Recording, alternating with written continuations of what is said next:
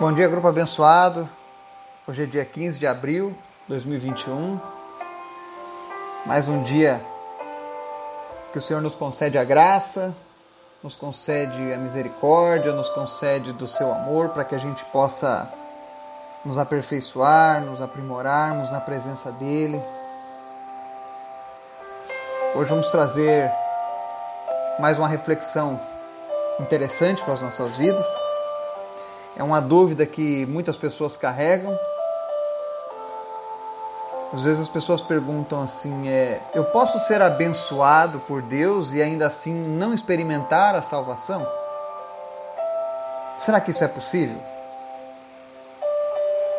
Será que Deus, em todo o seu amor, em sua infinita misericórdia, Ele faz alguma diferenciação entre abençoar e salvar? Vamos ver o que a Bíblia nos dá de exemplo sobre esse assunto, né? Mas antes da gente começar o estudo de hoje, acerca desse assunto, eu quero te convidar para o nosso momento de oração. Amém? Senhor, muito obrigado por tudo que tu tens feito, pela tua graça, pela tua misericórdia, pelas tuas maravilhas no nosso meio. Obrigado porque tu tem alcançado vidas, tu tem transformado pessoas, tu tem salvo pessoas no nosso meio e nós te agradecemos por isso, Jesus. Continua abençoando este grupo, fortalecendo, dando perseverança, dando desejo de prosseguir em te conhecer. Obrigado por cada pessoa que faz parte deste grupo, por cada pessoa que está orando nesse momento junto conosco intercedendo, buscando ao Senhor, Pai. Nós te apresentamos todas as pessoas desse momento que estão passando por uma luta na área financeira.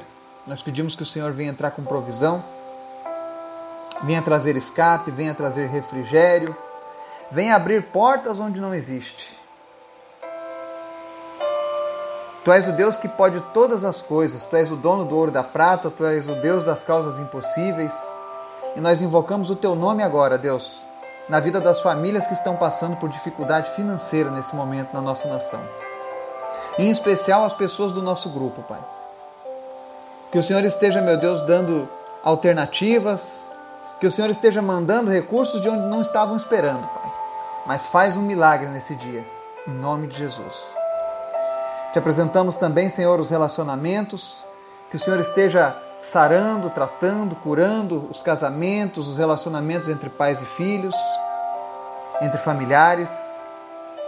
Não permita, Deus, que essa pandemia venha afastar as pessoas, venha destruir lares, mas nos mantenha unidos em Ti, Jesus.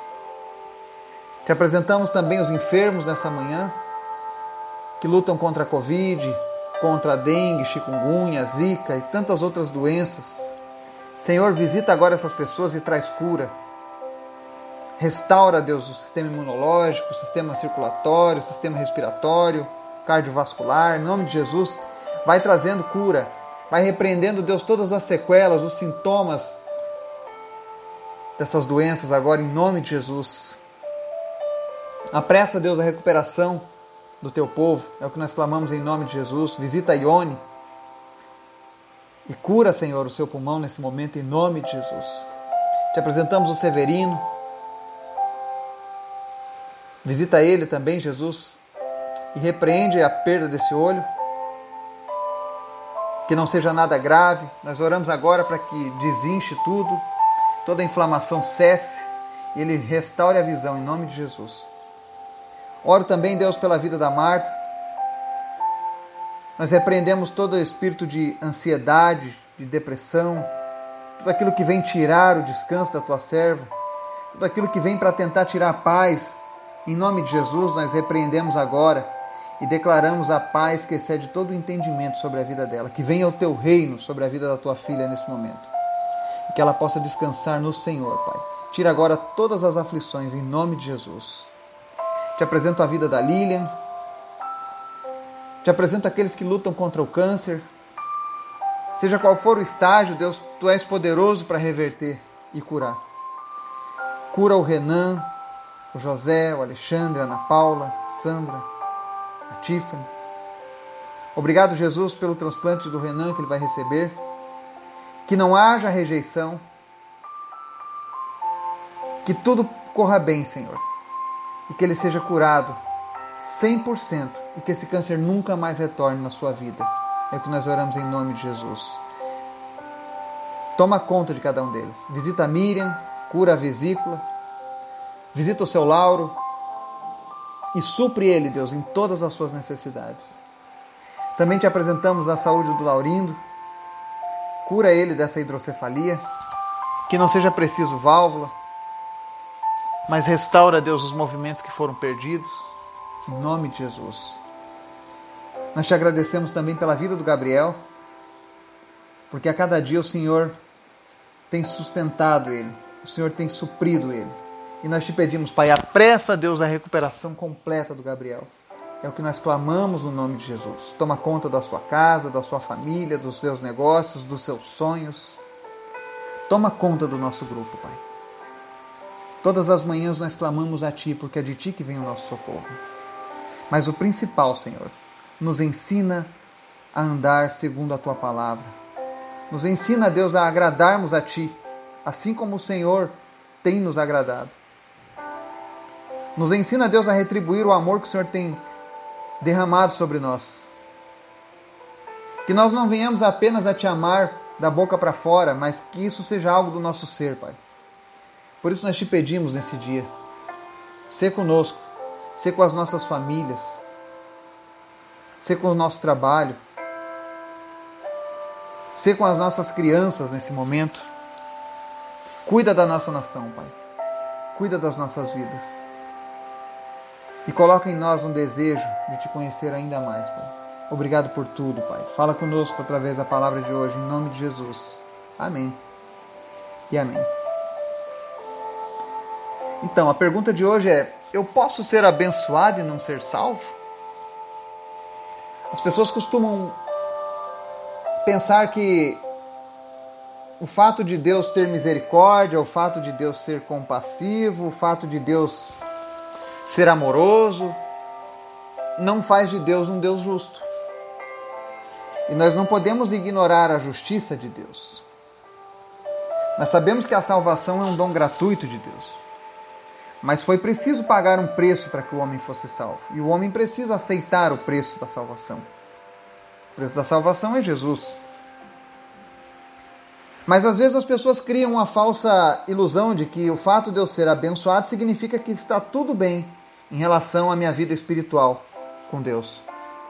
E muitas vezes eu posso estar andando em pecados, sendo abençoado porque Deus é amoroso, Deus é bom, Deus é misericordioso, mas a minha situação espiritual pode estar em perigo. Nós vamos ler um texto que está lá em Lucas capítulo 17, do versículo 11 ao 19 que conta a história dos dez leprosos. Ele diz assim: A caminho de Jerusalém, Jesus passou pela divisa entre Samaria e Galiléia. Ao entrar num povoado, dez leprosos dirigiram-se a ele. Ficaram a certa distância e gritaram em alta voz: Jesus, mestre, tem piedade de nós. Ao vê-los, ele disse: Vão mostrar-se aos sacerdotes. Enquanto eles iam, foram purificados. Um deles, quando viu que estava curado, voltou louvando a Deus em alta voz.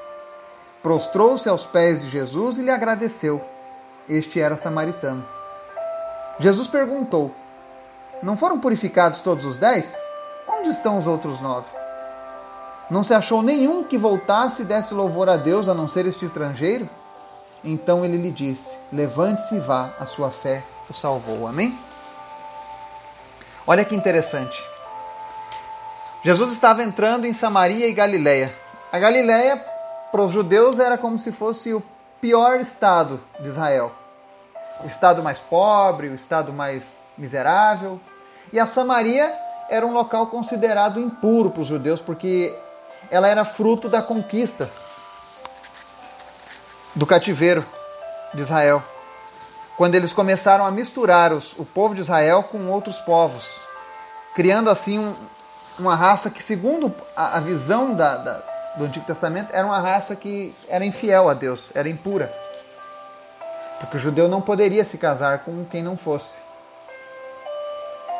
Então os samaritanos eram uma raça considerada espúria para os judeus. Eles menosprezavam aquele povo. E você vai ver várias passagens no Novo Testamento onde existia um preconceito com relação aos samaritanos. Um preconceito. Mas muitas vezes você vai ver que aqueles que eram marginalizados pela, pela religião dominante, pela sociedade, eram as pessoas que mais estavam sensíveis ao Deus da salvação. E você olha que quando Jesus entra naquele povoado, haviam lá dez leprosos que ficaram a certa distância. E para você entender um pouco mais acerca dessa. Por que, que eles mantinham distância, né? Na verdade, Levítico capítulo 13, se você puder, leia até o versículo 45. Lá no Antigo Testamento, você vai ver as, as regras acerca dos leprosos na comunidade judaica. Os leprosos não poderiam andar no meio do povo. Tinha inclusive eh, cidades refúgio para onde os leprosos eram enviados. Quem descobria que tinha uma lepra acabava de perder a sua vida. Porque era a maior humilhação para um homem viver com a lepra naqueles períodos. Para você ter uma ideia, Levítico 13, 45 diz assim: Quem ficar leproso apresentando quaisquer desses sintomas, qualquer dos sintomas da lepra, usará roupas rasgadas, andará descabelado, cobrirá a parte inferior do rosto e gritará: impuro, impuro. Enquanto tiver a doença, estará impuro, viverá separado fora do acampamento. Olha que terrível destino para quem tinha lepra. Era obrigado a andar com roupa rasgada, descabelado, cobrir o rosto e gritar sempre que ele era impuro, se você fosse leproso naquela época e passasse por alguém, alguém estivesse passando próximo de você, você era automaticamente obrigado a gritar que você era impuro. Imaginem a humilhação e a vergonha que essas pessoas passavam, além de já ter essa doença. Mas eles faziam isso para que aquela doença não se alastrasse entre outras pessoas. Era uma forma de proteger a sociedade. Não é que eles eram pessoas duras ou impunes, mas era uma forma que eles tinham de proteger. A ciência não era tão evoluída eles não sabiam métodos de tratamento. Então o melhor jeito era evitar os leprosos. E o único jeito era separar os leprosos, para que qualquer um identificasse um ao longe. E aqueles leprosos, quando viram Jesus passando, começaram a gritar: Jesus, mestre, tem piedade de nós. Eles não podiam tocar em Jesus nem chegar perto, mas eles gritaram a Jesus. E quando Jesus viu aqueles dez homens, ele disse: Vão mostrar seus sacerdotes. Porque no costume judaico, para você se, se, livrar do estigma do, da lepra, não bastava apenas você ser curado da lepra. Não adianta você ser curado da lepra. Você precisa ir lá diante do sacerdote e dizer: Olha, sacerdote, verifica aqui, ó, tá vendo? Não tenho mais nada. E aí então o sacerdote permitia que você voltasse a conviver novamente no meio da sociedade. Não bastava apenas saber que você foi curado. Precisava professar aquilo ali diante de, uma autoridade. E a palavra conta que quando Jesus mandou eles se mostrarem aos sacerdotes, enquanto eles estavam andando, eles começaram a ser limpos da lepra, a serem purificados.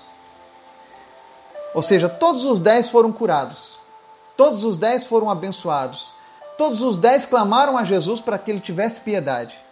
E assim somos nós. Quando, muitas vezes a gente clama a Deus: Senhor, tem piedade da minha vida, Senhor, tem misericórdia da minha vida, Senhor, me abençoa. E o Senhor nos abençoa. O Senhor tem piedade. Aqueles dez homens receberam a piedade de Deus. Mas ocorre que apenas um deles, quando viu que estava sendo curado, voltou louvando a Deus em alta voz. E ele se joga aos pés de Jesus, se prostra aos pés de Jesus e agradece. E olha que interessante. Justamente aquele que era marginalizado por não fazer parte dos judeus puros, daqueles que viviam a herança e a tradição judaica, foi o estrangeiro, o samaritano, aquele que voltou e agradeceu a Jesus. E Jesus pergunta para ele: Ué, não foram todos os dez purificados? Onde é que estão os outros nove? Não se achou nenhum que voltasse e desse louvor a Deus a não ser esse estrangeiro? Ou seja, Jesus faz uma indagação: onde estão os outros dez que também foram curados? E isso mostra que aquelas pessoas estavam apenas preocupadas em resolver o problema da sua lepra, que era um problema temporal.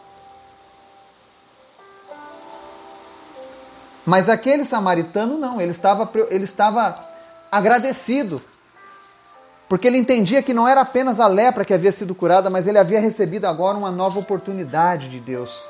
Ele experimentou a, a sua fé em Deus. E ele queria agradecer a Jesus de qualquer maneira.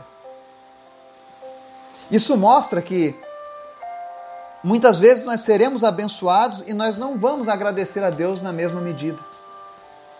Existem pessoas que só se refugiam e buscam a presença de Deus quando elas possuem um problema. Por exemplo, na pandemia, muitas pessoas estão buscando a Deus porque não querem morrer da Covid. Mas e o pecado que nos afasta eternamente de Deus? Será que você tem tido medo do pecado? Aqueles homens podem ter escapado da lepra, da condenação da lepra naquela sociedade. Mas e a condenação eterna por conta dos seus pecados? E é isso que acontece. A gente não, às vezes não coloca na balança o que nós temos a perder quando nós estamos longe de Deus. Somos imediatistas. É como aquele povo lá do, do Egito, quando Deus mandou as pragas no deserto. Faraó não estava preocupado em temer a Deus, ele estava preocupado em não sofrer as pragas juntamente com seu povo. Assim são as pessoas, na sua grande maioria. Querem ser abençoadas por Deus e, quando são abençoadas, elas criam um falso senso de que está tudo bem espiritualmente. E não está. A prova é que Jesus pergunta: onde é que estão os outros nove?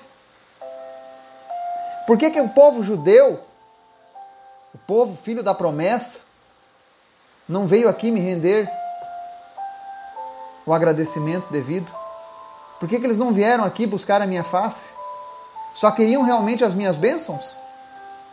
E aí Jesus responde no verso 19: Então ele lhe disse: Levante-se e vá, a sua fé o salvou. Olha que forte. Aquele homem não foi apenas curado de uma lepra, mas ele também teve a sua vida salva naquele momento dos seus pecados. E essa passagem da Bíblia ela deixa bem claro o tamanho do amor e da misericórdia de Deus. Ainda que nós não sejamos dignos, Ele nos abençoa. Ele atende o desejo do nosso coração em suprir o nosso problema, a nossa dificuldade. Mas nós precisamos entender que isso não significa que nós fomos aceitos como salvos diante de Deus, tá? Você ser uma pessoa abençoada, e tem muitas pessoas que são abençoadas em todas as áreas de suas vidas, mas ainda não possuem certeza da salvação. Então cuide para que você não caia nesse engano. Não pense que o fato de Deus atender o seu clamor, de Deus atender a sua oração, de Deus atender a sua necessidade, significa que está tudo bem na sua vida espiritual. É necessário que sejamos salvos pela fé. E a maior demonstração de quem está salvo, de quem está realmente interessado na salvação de Cristo e não apenas nas bênçãos de Cristo, é que a pessoa constantemente se prostra diante daquele que o salvou, daquele que o curou. Que nós possamos seguir o exemplo desse leproso samaritano. Ele ficou feliz pela cura? Ficou, mas ele queria Jesus. Porque ele sabia que Jesus era a solução. Não façamos como aqueles nove leprosos, que após receberem de Jesus o que eles precisavam, se afastaram. Continuaram seguindo suas vidas, Talvez com o senso de que, ah, tá tudo bem, Deus me atendeu, então isso significa que eu estou muito bem. Cuidado, não caia nesse engano. A vida com Deus é algo que necessita de constante relacionamento. O próprio Jesus disse que o caminho que leva à salvação é estreito. Não é fácil, mas não é impossível. Está disponível a todos que quiserem. Basta tão somente que nos voltemos a Ele.